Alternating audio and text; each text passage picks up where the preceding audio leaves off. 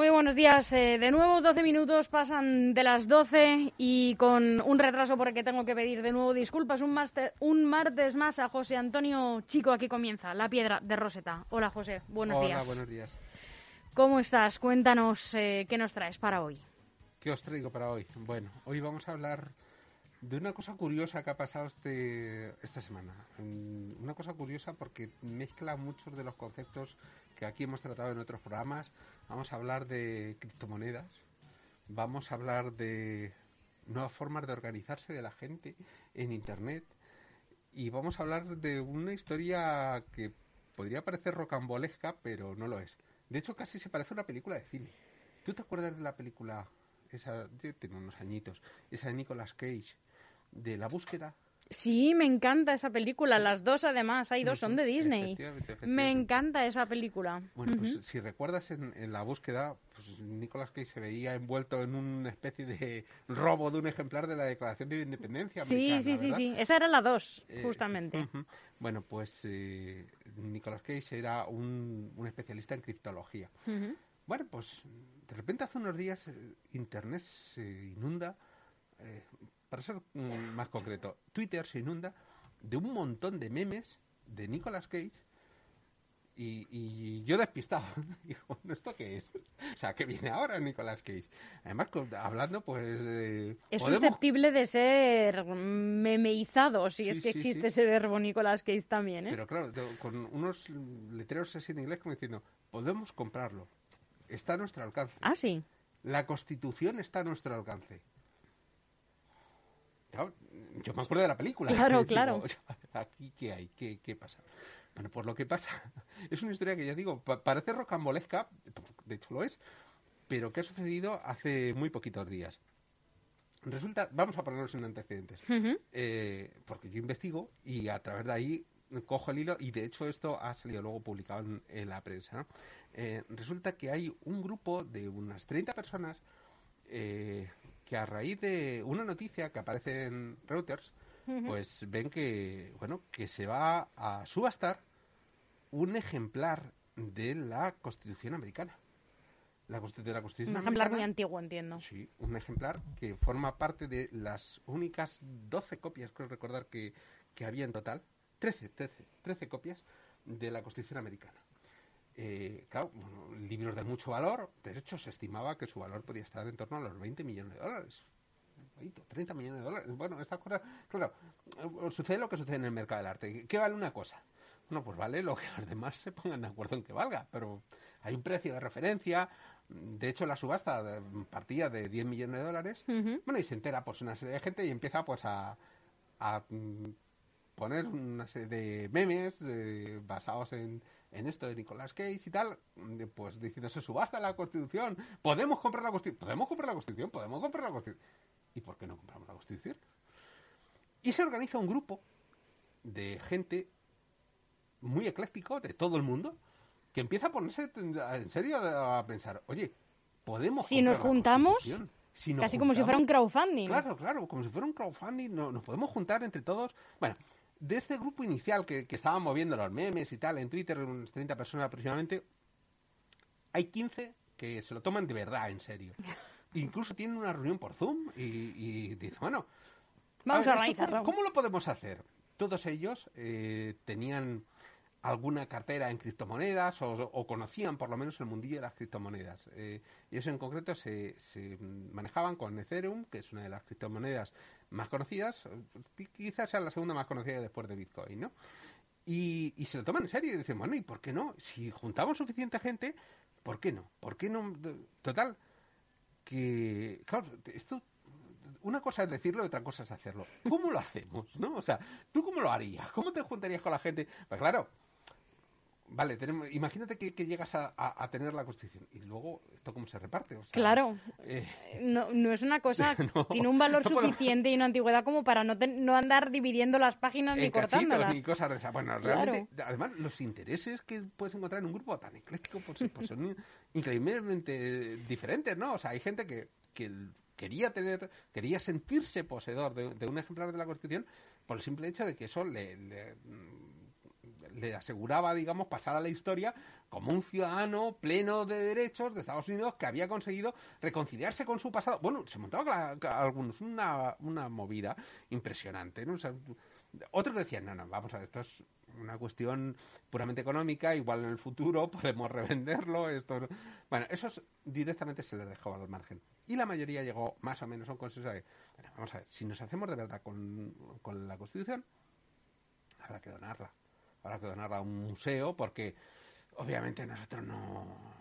¿Qué hacemos con ella? No vamos no, a saber no la vamos a repartir a cómo No se trata de, destruir el patrimonio nacional, sino todo lo contrario, ¿no? Bueno, pues entre ese grupo inicial que, que se lo toma en serio y tal, hay un español. Hay un chaval que se llama David Piedrafita. ¿David? Piedrafita. Piedrafita. Sí. Que, que, se lo toma en serio y dice, ah, pues sí, y, bueno, forma, de, hecho es el, el nexo, digamos, de, toda esta historia el que, por el que yo empiezo a leer cosas en español sobre, sobre la historia y que no, me resulta súper curioso, ¿no? El caso es que, bueno, pues todos, eh, eh, como digo, se monta este grupo, eh, se empiezan a informar, la subasta va a ser en Sotheby's, esto, tenemos una semana, porque esto, claro, era una noticia que habéis leído en Reuters, un avance, que en una semana, y son capaces una semana de ponerse de acuerdo y reunir 17.000 personas dispuestas a poner dinero. algunas desde... 17.000 personas, 17 muchísimas personas. Sí, sí, sí, por 17.000 personas se juntaron. Y claro, algunas ponen 200 dólares. O sea, bueno, sí, yo pongo, pero... yo no pongo 200 dólares con toda esa gente, ya te lo digo. Pero es que hay personas que han puesto un montón de dinero, miles y miles de dólares en criptomonedas. Pero dólares, o sea, dólares al cambio, al valor actual de la criptomoneda, dólares contantes y, sonantes. Claro, ¿cuánto crees que pudieron llegar a reunir esta gente? No, tú, piensas, dices, bueno, un grupo de 17.000 personas, ¿cuánto dinero tú crees que que podría, por una causa así noble, interesante, que, conciliara el ánimo de todo el mundo, ¿cuánto dinero tú crees que podrían llegar a reunir? Va, de una cifra, venga. Dos millones de dólares. Dos millones de dólares, parece una cifra elevada, ¿verdad? No, pues me pasa a decir que mucho más. Me vas a decir 10 millones de dólares o algo así. Más, 20 millones de dólares. Más, más, más. 40 millones de dólares. Más. de 40 millones de dólares. 60 millones de dólares. No, llegaron tanto. 45 millones de dólares llegaron. A, ¿Pero qué valor tenía esta constitución? Bueno, e, estaba a subasta desde 10 millones de dólares en adelante. Total, ¿qué sucede en la subasta esta? Hay una subasta, eh, la subasta tiene lugar, rápidamente eh, se sobrepasan las expectativas que decían que entre 20 y tal, porque hay una puja, poco más de, eh, a, a, las primeras pujas, que dice 30 millones de dólares. Todo el mundo se queda así y quedan solamente dos personas en la sala pujando. Las dos personas representan a, un tercero que nadie conoce en principio. Entonces, solamente sabían que estaban apostando a uno, por una de estas una de estas personas por, por su grupo, lo sabía este grupo de 17.000 personas, pero no sabía quién era.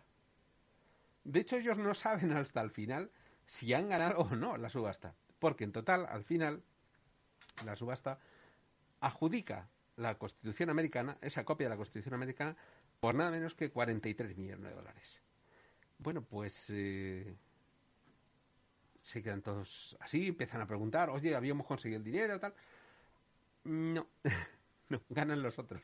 Gana, gana el inversor anónimo en principio, luego se supo quién era, que, que había apostado también por, por llevarse la Constitución. Es verdad que ellos habían reunido un poquito más de dinero, pero al final, pues no se sabe muy bien si por porque el apostador no estuvo fino en su momento, creyó que iba a tardar un poquito más en, dar con el mazo. En fin, no se sabe exactamente, pero el caso es que por dos millones de dólares menos de los que supuestamente ellos habían llegado a conseguir, tenían.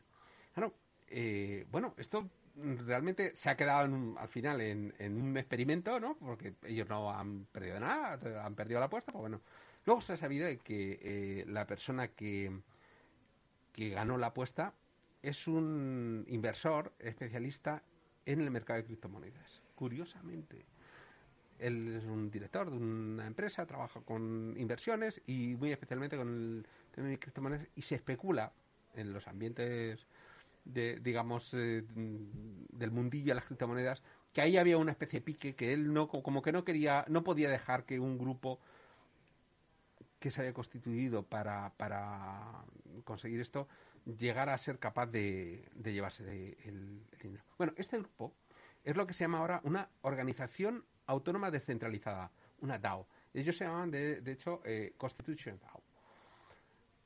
Bueno, pues eh, estos señores que montaron el tinglao, dicen, bueno, cuidado. Nosotros realmente esto, para nosotros ha sido un experimento, ha sido en siete días hemos montado la idea. Lo que queríamos demostrar era que era posible. Es decir, que esto ellos hablan de forma un tanto idealista, ¿no? Pero dicen, esto tiene que ser el germen de una web 3.0. ¿Y qué entienden ellos por una web 3.0? No me refiero a una cuestión de protocolo, de, de máquina, no, no, no.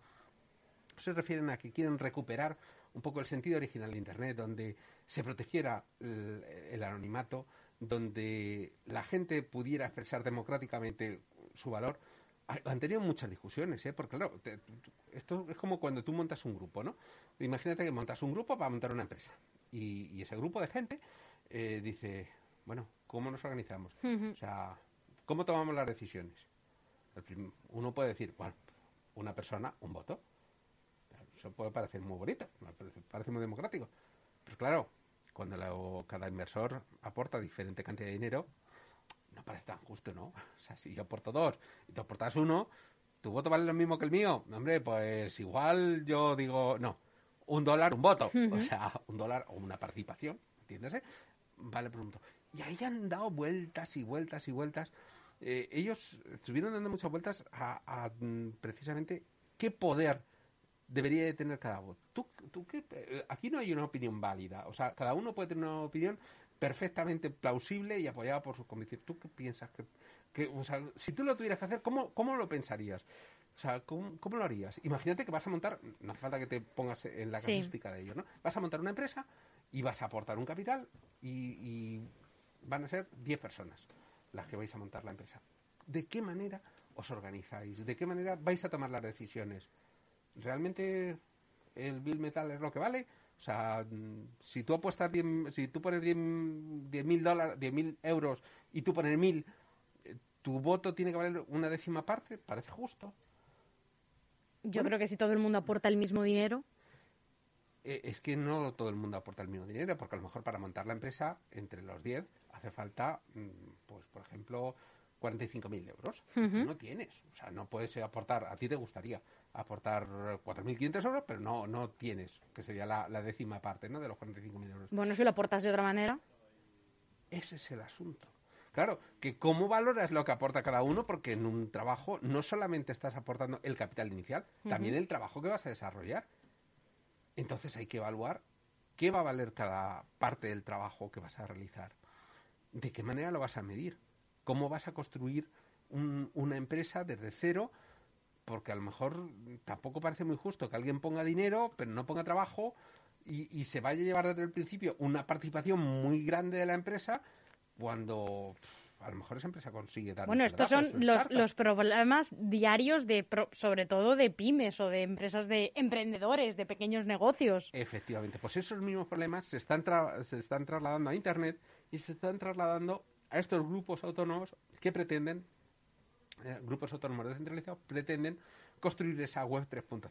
Como digo, parece una historia idealista, pero lo curioso es que esto que mm, podría decir, bueno, pues un experimento, unos que es que se está reproduciendo como, como las setas en el campo cuando llueve. O sea, hay por todos lados grupos de gente que está haciendo, está constituyéndose con intereses absolutamente dispares. Empezaron la fiebre un poco con los NFT, ¿te acuerdas? Que sí, sí, sí, los, tokens. ¿no? Eh, los tokens que no fungibles. tokens no fungibles, pero uy, tú eres muy buena alumna, te acuerdas de todo con los tokens no fungibles que decíamos que eran esos entes abstractos un poco que representaban una obra con cierto valor artístico que podía ser copiable pero cuyo interés económico residía en que tú tenías una especie de certificado que autentificaba que era tuya realmente y que nadie podía tener ese ejemplar, ¿no? Entonces es lo mismo que decimos, bueno, pues no es igual poseer un cuadro que tener una copia de un cuadro, por muy perfecta que sea. Eh, de hecho, no es igual tener una foto que una copia de una foto. Y pueden ser digitalmente idénticas, pero la foto original parece que tiene mayor valor. Claro, luego esto hay que demostrarlos, hay que, hay que buscar la vuelta para ver cómo se puede, cómo se puede de alguna manera atestiguar que esta foto original, esta obra original, es la que tú dices que es y no te la has inventado tú. Y no se la has vendido a otro y tú te has quedado con una copia que es mucho más barata, ¿no? Bueno, pues esto, como digo, está ocurriendo en Internet sobre un montón de, de cosas, no solamente sobre los NFT, sino a la hora de diseñar forma, nuevas formas de funcionamiento de entidades eh, digitales. Y esto conecta con una cosa mmm, que no, aparentemente no tiene nada que ver, que es la web tal y como la está pensando eh, Facebook o Mark Zuckerberg, uh -huh. ¿no? Mark Zuckerberg está pensando en meta, ¿no? En meta, efectivamente. Está pensando en un metaverso, un universo donde eh, nos relacionaríamos uh -huh. a través de una especie de realidad aumentada, tendríamos uh -huh. una especie de visores, unas gafas que ellos nos van a vender relativamente baratas y a través de las cuales accederíamos a un mundo nuevo de eh, posibilidades, no solo de interacción social. Un mundo paralelo, ¿no? Un mundo paralelo, sino eh, económicamente muy interesante, muy rentable. No solo porque allí te van a, se van a montar tiendas, de hecho ya las hay, donde tú podrías comprar determinadas cosas igual que te trasladas hoy y te vas al corte inglés a comprarte un paraguas, sino que además te van a vender cosas etéreas, uh -huh. por decirlo de alguna manera. Es decir, cosas que tienen un valor en ese mundo, pero fuera de ese mundo no lo tienen, porque uh -huh. no son cosas físicas. No tienes un abrigo, un paraguas que tú, tú, vayas a utilizar cuando hace frío o cuando salgas a la calle. No, tienes un abrigo o un paraguas que vas a utilizar dentro de ese mundo y que tú le concedes un cierto valor. Yo, cuando hablo con la gente, dice, va, pero ¿qué dices? Sobre eso no lo va a hacer nadie. Eso es una bobada. No tiene ningún futuro. Y le digo, habla con tu hijo. Y dile si se ha comprado un skin en Fortnite. ¿Es, ¿Qué es esto un skin? Un skin es una piel, una forma de vestirse, digamos, sí. de cambiar el personaje cambiando no sus atributos, no, no lo que puede hacer en el juego. Tú no tienes ninguna ventaja por tener un skin, pero es chulo. O sea, haces que tu personaje tenga, por poner un ejemplo, es un valor en ese mundo de, que llevan eh, de Dalí en la casa de papel. Sí. Y eso pues es chulo, a la gente le gusta claro. y es capaz de pagar por ello. Claro, claro. Es, es algo decir, que tiene valor en ese mundo. Intrínsecamente tiene valor en ese mundo, pero fu fuera de él, aparentemente no. Por supuesto, para comprarlo no se compra con dinero eh, virtual, se compra con dinero contante y sonante, uh -huh. que lo han transformado a través de alguna operación, más o menos ese mmm, dinero virtual que parece como que no te cuesta, ¿no? Pero que al final se traduce en euros de verdad. Es decir, esto cuesta. ¿Cómo se organiza todo ese concepto de comercio dentro de ese metaverso? Tiene mucho que ver con esto. Porque cómo se organizan las comunidades dentro de ese metaverso puede ser una traslación de los mismos esquemas que tenemos en el mundo real que todos conocemos, o algo parecido a estos grupos autónomos descentralizados de gente que no tiene nada que ver, que no se conocen de nada, pero que tienen intereses comunes en determinadas cosas y son capaces de invertir, poner pasta de verdad para hacer que las cosas sucedan de una determinada manera dentro de ese mundo. ¿Habrá en el futuro más o menos cercano legisladores que se puede Seguro. y que no se puede hacer dentro de ese metaverso? Seguro, pero en un futuro cercano. Es que cercano. estamos hablando de un futuro a pocos años. A muy pocos años, vamos seguro. A tener en muy pocos años vamos a tener es que dispositivos. La, es que la vida lo va a pedir. La realidad lo va a pedir. ¿Serán las mismas leyes que tenemos ahora? ¿Se, ¿Tendremos que hacer una especie de constitución digital de los derechos y deberes del internauta? Seguro que se está trabajando en ella, seguro, seguro. Estoy completamente segura. ¿Habrá solo uno? ¿Habrá varios? Es que, claro, aquí se abre un, un mundo absolutamente eh, nuevo, un universo absolutamente nuevo, porque Mark Zuckerberg tiene el suyo, pero ¿quién te dice que Google no vaya a tener el suyo? O uh -huh. Microsoft o Apple, que son prácticamente las cuatro grandes, uh -huh. que, que podría, o Amazon, las cinco grandes que podrían estar, digamos, dispuestas a invertir dinero en ello. Es impresionante. O sea, a mí me suscita muchísimas dudas, pero sobre todo muchísima curiosidad. Por, porque hay gente trabajando ya en ello, hay gente elaborando constituciones digitales, eh, hay gente elaborando declaraciones de derechos del, del, internauta, ya existen, digamos, en el mundo real, pero dentro de esos mundos, mmm, para ver si, si efectivamente, por ejemplo, si la vida en esos mundos es un bien protegible o no. Es decir, si tú tienes que proteger el derecho a cualquiera a poder existir dentro de ese universo, aunque a lo mejor no tenga dinero para hacerlo. O sea, no, no tenga porque tenga una cuota la, la entrada, igual que tienes una cuota de suscripción a Netflix, para entrar en ese universo, pues parece lógico que en algún momento se organice algún tipo de cuota de inscripción o, una cuota de, de, permanencia, de asistencia. Mm, ¿De verdad? ¿Vamos a limitar que no entren otros? ¿De verdad esto es importante? No es importante. Yo no lo sé. O sea, es que no lo sé. Pero probablemente para mucha gente esto es esencial. Y en los próximos años lo vamos a ver. Pues seguro que sí, y seguro que tú nos lo vas a contar, José Antonio. Seguro. Un millón de gracias, como siempre. A ti. Hasta pronto, hasta el martes que viene. Esperemos que con 10 minutos de antelación con respecto a hoy. Intentaremos.